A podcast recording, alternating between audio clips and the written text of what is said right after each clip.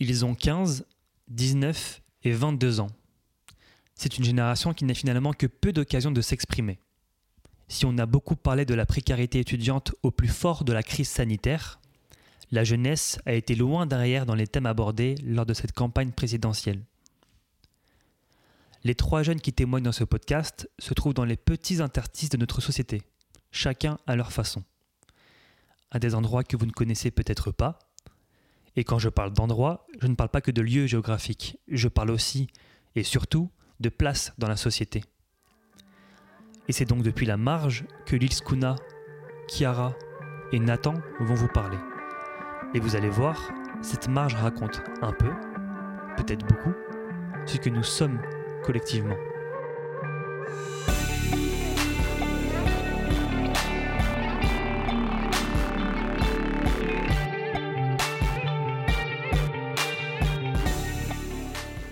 Vous écoutez un podcast de Friction en collaboration avec d'ailleurs et d'ici.news.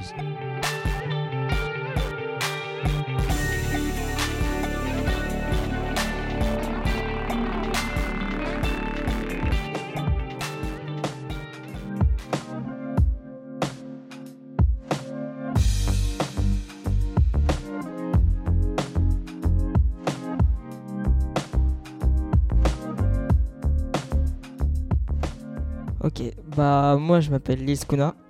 Je suis un jeune euh, créateur de contenu en situation, de handicap sur Instagram et TikTok. Euh, moi je suis originaire du 7-7. Actuellement j'habite dans le 77, à Nemours exactement. Euh, bah, j'ai fait l'école classique. J'ai pas du tout été en école spécialisée. Parce que j'étais dans un centre pour des personnes handicapées. Et ils ont jugé que j'avais pas besoin forcément d'aller dans une école spécialisée, que j'avais, euh, on va dire entre guillemets, la capacité intellectuelle pour aller en école classique. Euh, du coup, bah, je suis arrivé jusqu'en jusqu'au BTS. Du coup, j'ai fait un, bah, j'ai fait le cursus normal, hein, euh, primaire, collège, lycée. Au lycée, j'ai fait une première ES. Maintenant, ça a changé avec la nouvelle réforme. Du coup, c'est bah, économie sociale. Euh, de base, je voulais pas trop faire ça. Je voulais plus m'orienter vers la STMG. Mais c'est mes profs, ils m'ont forcé. Donc euh, je me suis dit, on va tenter. J'ai failli décrocher. Mais je suis allé jusqu'en terminale. J'ai fini par décrocher mon bac. Du coup, sinon, euh, voilà. Et après, bah, j'ai arrêté l'école. Parce qu'en en fait, il y a eu le confinement en mars 2020. Et bah, c'était, je devais faire l'école à distance et tout. Et j'avais la flemme. Sur ce, sur ce côté-là, euh, j'étais le plus gros des flemmards. On, a la possibilité de rester chez soi et de faire semblant de travailler. Et bah, du coup, j'ai fait semblant de travailler. Bah, du coup, ils m'ont pas donné mon BTS. Après, ça, c'est. C'est parce que j'ai pas travaillé, hein, ça, je l'assume. Mais en fait, euh, ça m'a permis de faire autre chose et de me consacrer à ce que j'aime faire. Du coup, euh, faire rire les gens. Du coup, bah, en fait, il y a eu la plateforme TikTok qui a ouvert. Et là, bah, je me suis lancé.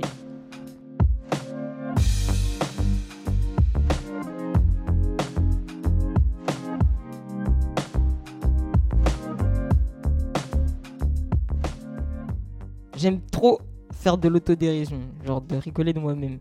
Euh, je dirais que ça vient de mon entourage. Genre, euh, surtout mon père, c'est quelqu'un qui rigole énormément. Il fait des blagues, des fois, sont vraiment pas drôles. Mais le fait que ce soit lui qui les raconte, ça devient drôle. Mais du coup, ouais, c'est mon entourage. J'ai une famille, euh, on aime bien rigoler. On, on se taquine souvent. Et euh, du coup, bah, en fait, ça vient de là. Et du coup, bah, moi, pour que mon handicap, je puisse un peu plus l'assumer, et bah, déjà, mon, entourage, bah, je dirais pas, il se moquait, mais il faisait passer mon handicap pour de la rigolade au lieu que ce soit que j'en pleure. Et du coup, bah, je me suis adapté à ça et moi-même, maintenant, j'en rigole. L'autodérision, c'est sûr que c'est important. Je préfère rigoler de moi avant que les gens se rig- rigolent de moi. En fait, c'est que genre, j'anticipe déjà ce qu'ils vont me dire. Du coup, je vais leur dire, même si c'est pour me piquer ou pour, entre guillemets, me toucher, en fait, je me le dis tous les jours. Donc ça me fait rien du tout. Déjà rien que pour ça. Et aussi euh, pour dédramatiser. Parce qu'il y a d'autres personnes en situation de handicap qui se disent euh, ouais, mon handicap, il m'empêche de faire ça, je peux pas faire ci. Limite, c'est un. Comment dire un- Une malchance. Alors que non, genre. euh, ton handicap, euh, t'as une particularité. Et je sais pas, tu peux en rire. C'est. Je c'est drôle. C'est comme quelqu'un, euh, Zlatan, il a un nez incroyable et. Et je pense pas que lui, il est là à pleurer de son nez. Genre, lui, je pense que lui-même, il doit rigoler lui-même. Et pourtant, il est pas forcément handicapé. Donc, donc voilà, je vaut mieux rire qu'en pleurer. Ah, les vidéos, en vrai, j'avais pas vraiment l'idée de faire des vidéos. C'est que. Je sais pas, on m'a dit lance-toi sur TikTok. Parce que de base, je faisais des petites vidéos sur Snap. Genre vraiment pour mon entourage et les gens de ma ville. Et euh, je faisais n'importe quoi. Et ça faisait rire les gens. Et euh, ce qui a fait que bah, mon Snap, il tournait un petit peu, mais genre vraiment léger. Et du coup, euh, c'est des gens d'autres villes qui m'ont dit, bah, je sais pas, lance-toi sur TikTok. Je me dis, ok, je vais au début, je faisais le beau gosse seulement. Je faisais pas de vidéos drôles. Vraiment pas, c'était pas le but. Et, euh, et en fait, c'est que je me suis affiché avec mon fauteuil et on m'a posé la question pourquoi je suis en fauteuil roulant? Et quand j'ai répondu à cette question et que j'ai répondu sans, euh, sans de manière de comme si j'étais un docteur à expliquer tel handicap. En fait, moi, je- j'étais content d'en parler, de l'expliquer. Je l'ai expliqué brièvement, avec de l'enthousiasme, avec un grand smile. Et les gens, ils ont kiffé. Et en fait, euh, en une journée, je vois, j'ai j'ai 500 000 vues sur la vidéo. J'ai fait quoi? Mais en fait, c'est que ça m'est tombé dessus. Et du coup, les gens, ils avaient énormément de questions. Et j'ai commencé à répondre à toutes les questions au fur et à mesure. Et j'ai vu qu'en fait, euh, ça faisait plaisir aux gens de voir euh, la good vibes que j'avais. Et du coup, je me suis dit, bah, je vais continuer. hein. Ce qui plaît aux gens, c'est que euh, j'abuse des blagues de moi. Ah, j'abuse. Ah, franchement, même moi, des fois, je me dis, mais il faut vraiment être fou pour rigoler autant de soi-même. Genre, limite, c'est- je m'acharne sur moi-même. c'est drôle de dire ça, mais c'est aussi, j'ai une relation avec mes abonnés. Euh, quand je fais des lives, euh, je les accepte souvent, souvent pour faire des lives avec moi. Euh, je discute de temps en temps avec eux en message privé. Euh, J'hésite pas à essayer d'aller les rencontrer, d'organiser des petites journées. Au début, je le faisais. Je là, je le fais un peu moins parce que du coup, ça prend énormément d'ampleur. J'en ai des beaucoup qui m'ont qui au tout début m'ont envoyé des messages en mode comment tu fais pour faire ci, comment tu fais pour faire ça. Et je leur ai dit euh, regarde tout ce que je fais. Genre regarde vraiment, essaye de suivre ce que je fais, regarde les stories et tu verras. Même les lives, quand tu rentres dans les lives, euh, pire si tu veux monter, tu montes. On peut parler. Il y a d'autres gens qui vont regarder, ils vont donner des conseils. Je dis pas que je suis le meilleur. Donc, euh, d'autres peuvent te donner des conseils. Et je sais que j'en ai aidé un avec les meufs. Alors, lui, lui, je l'ai bien aidé. Il y a des gens qui me disent euh, Ouais, euh, j'ai réussi à aller, euh, aller faire les courses tout seul, ou des trucs comme ça. J'ai réussi à me faire des potes au, collège. et genre, moi, ça me fait plaisir parce que je me dis qu'en fait, j'apporte un petit peu plus à ceux qui ont un handicap. Et même ceux qui en ont pas. hein. En vrai, je leur apporte le sourire des fois. Il y en a, ils m'envoient des messages, ils me disent Ouais, eh, tu m'as donné le sourire le matin. Et j'étais content toute la journée. Je sais pas, c'est cool ça.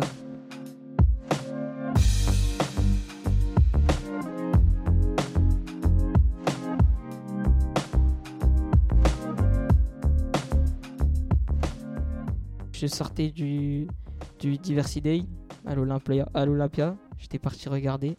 Et en plus, c'était basé sur les différences. Et il y avait le thème de l'handicap. Je sors de l'Olympia. Je commande mon Uber. Mon, Uber me voit. Il voit que je suis en fauteuil. Il n'est pas descendu de sa voiture. Il m'a fait signe de loin qu'il me, me prend pas. J'ai fait euh, Pourquoi? Du coup, bah, moi, j'ai. J'ai pas l'habitude. Déjà, sur Paris, j'y vais presque jamais. Je commence à y aller que maintenant. Et du coup, heureusement que j'étais avec euh, mon référent. Et, euh, et je lui dis Bah, viens, viens, le Uber, il veut pas me, il veut pas me prendre. Et du coup, bah, il est venu, il a parlé au Uber et tout. Il lui a dit Ouais, mais. euh, ouais, on n'a pas la. on, ne peut pas les prendre, on peut pas genre les porter ou quoi que ce soit euh, s'il y a un souci. Et là, bah, on s'est dit que en fait c'est problématique. Parce que c'est-à-dire que s'il n'y a aucun moyen pour rentrer chez moi, je peux même pas prendre un Uber. Certes, qu'il y en a, ils le font. Ils le font parce que ils ont bon cœur. Mais il y en a, rien que par leur, par, leur, par leur sécurité de travail, genre, ils vont pas le faire. Et du coup, bah, on s'est dit, pourquoi pas, euh, lancer euh, une campagne sur change.org, que, en gros, que sur tout corps de métier, je dirais plus sur les déplacements, pourquoi pas faire une formation à la PMR. Change.org, euh, j'ai lancé avec un de mes managers. on, était, on était que tous les deux à le lancer. Parce que en fait on était en fait on a subi la la, la, situation et euh, du coup bah on s'est dit on va mettre ça sur les réseaux sociaux. Et quand j'ai mis ça sur les réseaux sociaux et ben en fait du coup bah plein de gens se sont posé la question. Et en fait ils ont pas trouvé ça normal. Et du coup bah au fur et à mesure du temps bah ça a été reposté reposté reposté. Et du coup bah en fait deux personnes s'est transformé en plus de 2000 je crois. Un truc comme ça je sais plus. Et, euh, et du coup, bah, c'est là que je me suis dit, bah, quand même, genre. Euh, c'est pour ça que je dis on. Parce que euh, des gens se sont identifiés à ce que j'ai vécu et à ce qu'ils pourraient eux vivre ou leurs proches, parce qu'il n'y a pas que des gens en situation de handicap, il y a aussi des valides qui soutiennent la cause des personnes handicapées. Et du coup, ils se sont dit, mais j'avoue, c'est inadmissible. Et du coup, voilà, c'est pour ça que je dis on.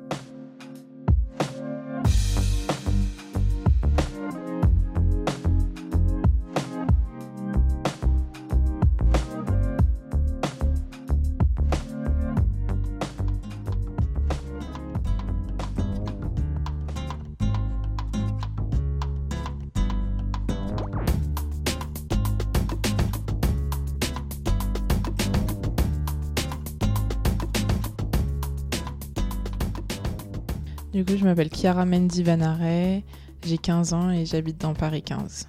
Euh, je suis née à Ivry-sur-Seine dans le 94 du coup. Euh, avec ma mère, j'avais, enfin j'ai un père mais qui était pas très présent vu que mes parents sont séparés mais que je voyais toujours. Euh, du coup j'ai grandi dans le centre-ville d'Ivry jusqu'à ma quatrième où j'ai déménagé dans, dans Paris 15 et puis du coup, maintenant, euh, je suis en seconde et je continue dans Paris. Euh, à Ivry, je me rendais pas forcément compte du colorisme qui était présent euh, du coup dans notre, enfin dans ma vie au quotidien, parce que du coup oui c'est là où j'ai grandi. Pour moi c'était normal, enfin c'était mon entourage et je faisais pas forcément attention. Et puis après en grandissant j'ai commencé à me rendre compte que bah c'était assez spécial quand même. Euh, pour moi, le colorisme, c'est euh, chaque personne va rester, on va les, les ranger dans des cases selon euh, la couleur de peau ou ce genre de choses. Enfin, on peut retrouver par exemple des groupes de personnes quand, qui traînent vraiment qu'entre noirs, qu'entre maghrébins, qu'entre blancs ou autres, qu'entre asiatiques. Mon père, il vient, il est sénégalais ivoirien, il vient du coup d'Afrique et il est arrivé en France dans sa jeunesse. Il, a rencontré ma mère, euh, ils, m'ont eu du coup. Ma mère, elle, est euh, française, pure française, voilà. Euh, puis ils se sont séparés, donc moi j'ai grandi avec ma mère et bah, du coup la famille du côté de ma mère, toujours très français, pure souche. Et je ne connais pas vraiment, enfin je ne suis pas proche de la famille du côté de mon père, je sais juste qu'il a eu d'autres enfants euh, au préalable. Donc euh, j'ai euh, une demi-sœur et deux demi-frères. bah, mon métissage, au début, bah, comme je l'avais dit au début, je m'en rendais pas forcément compte. Je faisais, j'avais pas trop conscience de ma couleur de peau, de la discrimination. Enfin, j'étais consciente du racisme ou quoi que ce soit.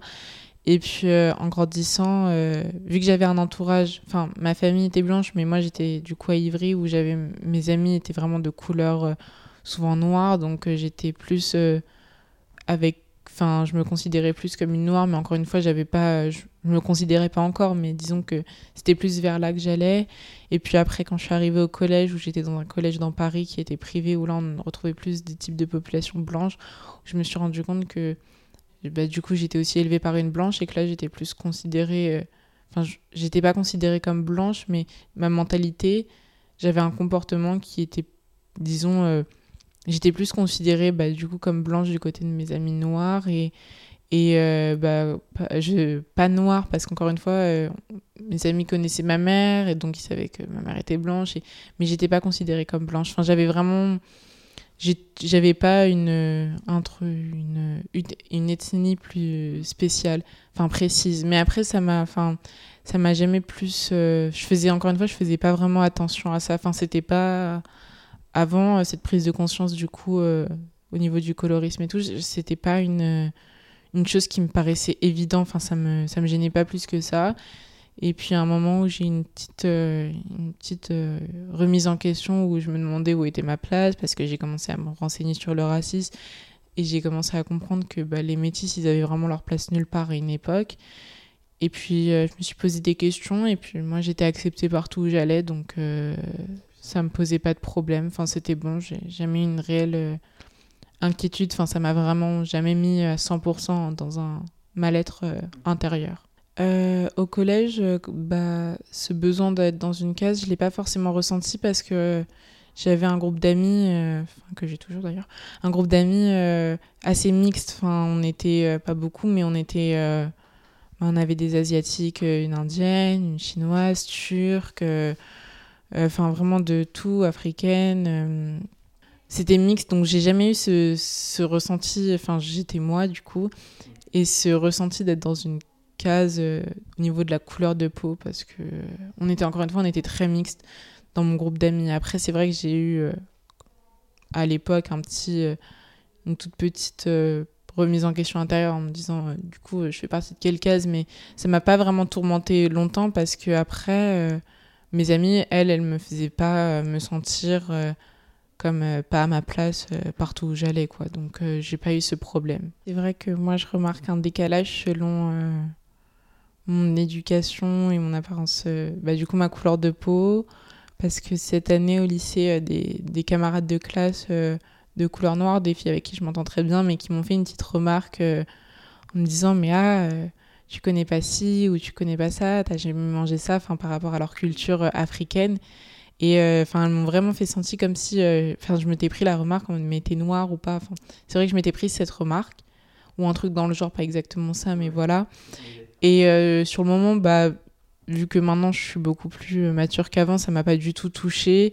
C'était juste que, bah, évidemment que non, on n'avait pas, j'avais pas la culture qu'elles avaient parce que j'ai été élevée par une mère blanche, euh, de blanche et française, enfin pure souche et tout. Donc euh, pour moi, ça allait être évident que j'allais pas connaître certaines choses qu'elle connaissait et tout. Après, c'est dommage parce que j'aurais pu le connaître avec mon père, mais encore une fois, mes parents étaient séparés, donc j'étais pas plus proche que ça de mon père. Donc euh, je ressens pas euh, ce métissage comme une double culture ou une richesse personnelle parce que euh, bah, je connais pas du tout en fait ma culture africaine. Enfin, je, connais le B à bas un minimum. Hum, c'est vrai que peut-être j'ai un petit avantage où je me dis que j'ai quand même une petite culture générale par rapport à l'étranger et tout. Mais encore une fois, je considère pas ça comme une source de richesse. Enfin, si, c'est super intéressant c'est un avantage et bah, du coup j'ai une culture. Mais encore une fois je ne suis pas très proche de cette culture euh, du côté africain de mon père. Donc euh, donc voilà. L'envie de voyager euh, mes pays originaires d'Afrique donc le Sénégal et la Côte d'Ivoire ça m'est venu oui mais plus par envie de découvrir mais pas je sais que je le ferai pas tout simplement parce que je devrais le faire avec mon père, parce qu'évidemment, c'est un voyage qui m'a plusieurs fois proposé, évidemment, pour que je connaisse ma culture, ma famille et autres. Mais vu que je suis vraiment pas proche d'eux et que j'ai pas forcément l'envie, en fait, de l'être, euh, j'ai un, un gros blocage avec ça et je sais que là, maintenant, je ferai pas ces, ces voyages euh, de ce côté-là de l'Afrique.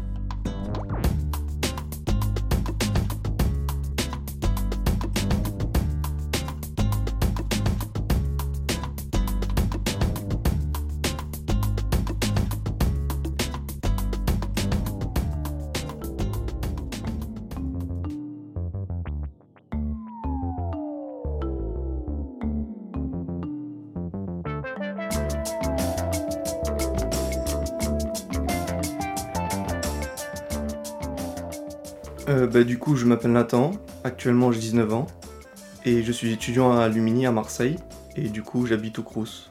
Avant j'habitais à l'île-sur-la-Sorgue, donc euh, c'est dans autour d'Avignon, dans le 84, dans le Vaucluse. Hmm, c'est une ville de 25 000 habitants. Après j'habite un peu à, l'extrémité de l'île-sur-la-Sorgue, donc euh, un petit peu dans la campagne, sur une petite colline, et- mais non c'est quand même une ville. Pas une petite, mais pas non plus une grosse. Bah, j'habitais sur une colline, donc euh, je pouvais par exemple descendre à vélo jusqu'en ville, mais bah, je pouvais pas revenir parce que je devais tout remonter et bah, c'était trop dur. Quoi. C'était combien de kilomètres?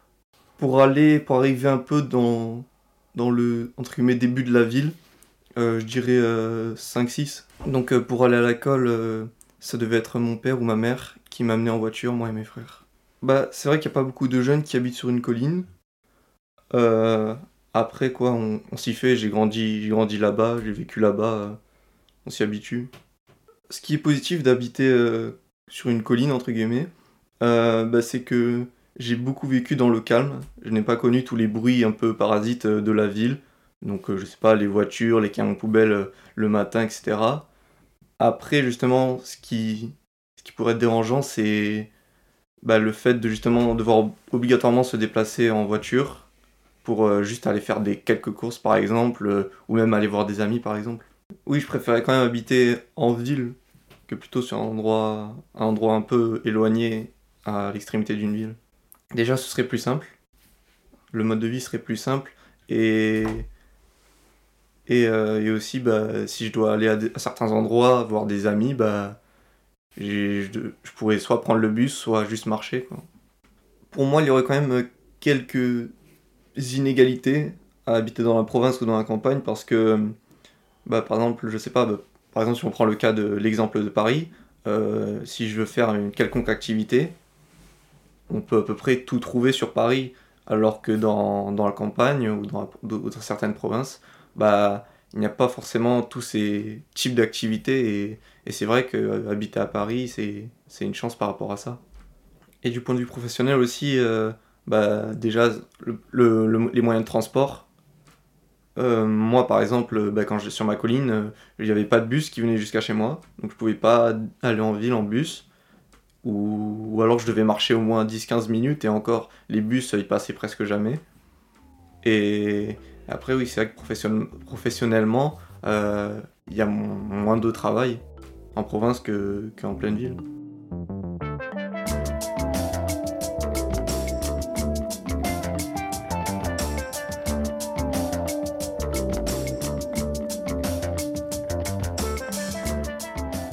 Je, fais, je fais du foot depuis 4 ans. Depuis mai 4 ans. Euh, ce qui m'a attiré dans le foot, bah, quand j'avais 4 ans, bah, je sais que je m'ennuyais beaucoup justement à cause de cet éloignement. Et bah, j'étais, j'étais très sportif. euh, et aussi mon père qui adorait le foot, bah, depuis que je suis tout petit, limite depuis que je suis bébé, bah, j'ai baigné un peu dans, dans cet univers du foot. Du coup, quand il m'a proposé de, de, de faire du foot dans un club, bah, moi j'ai direct accepté. Et, au fur et à mesure, bah, j'ai tout de suite aimé le, le foot, j'ai tout de suite accroché, j'ai adoré. Et, et, euh, et maintenant aussi, si je fais du foot, bah, c'est par plaisir déjà. Et aussi parce que ça me permet de penser à autre chose, me libérer, me défouler. Et, et aussi, euh, ça m'a permis de rencontrer beaucoup de personnes, beaucoup plus de personnes, et de même aussi voyager.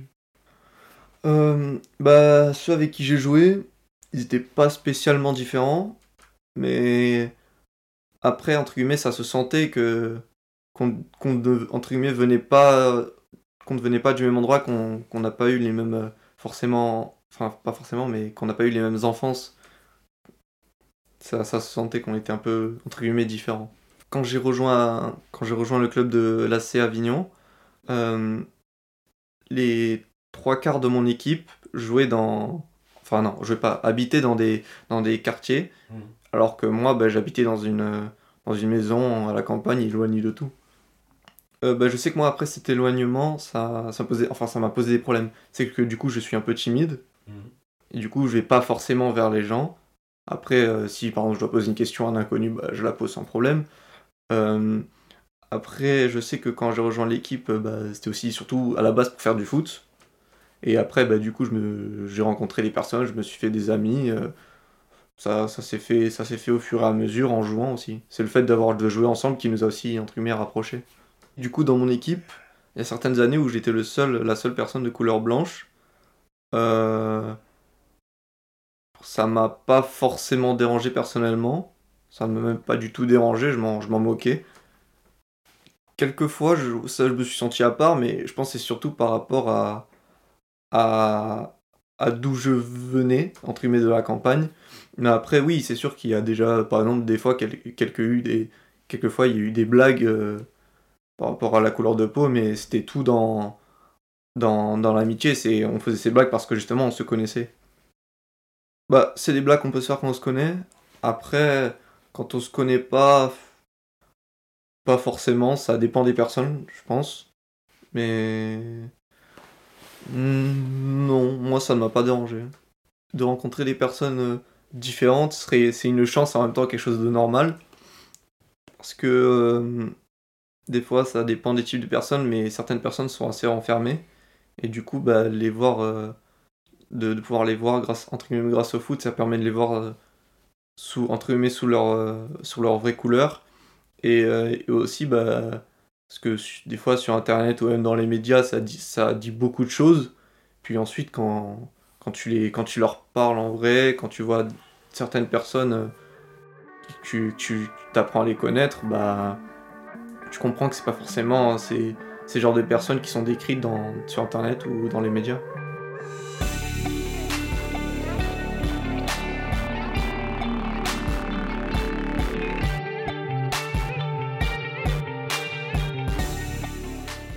Vous venez d'écouter un podcast Friction.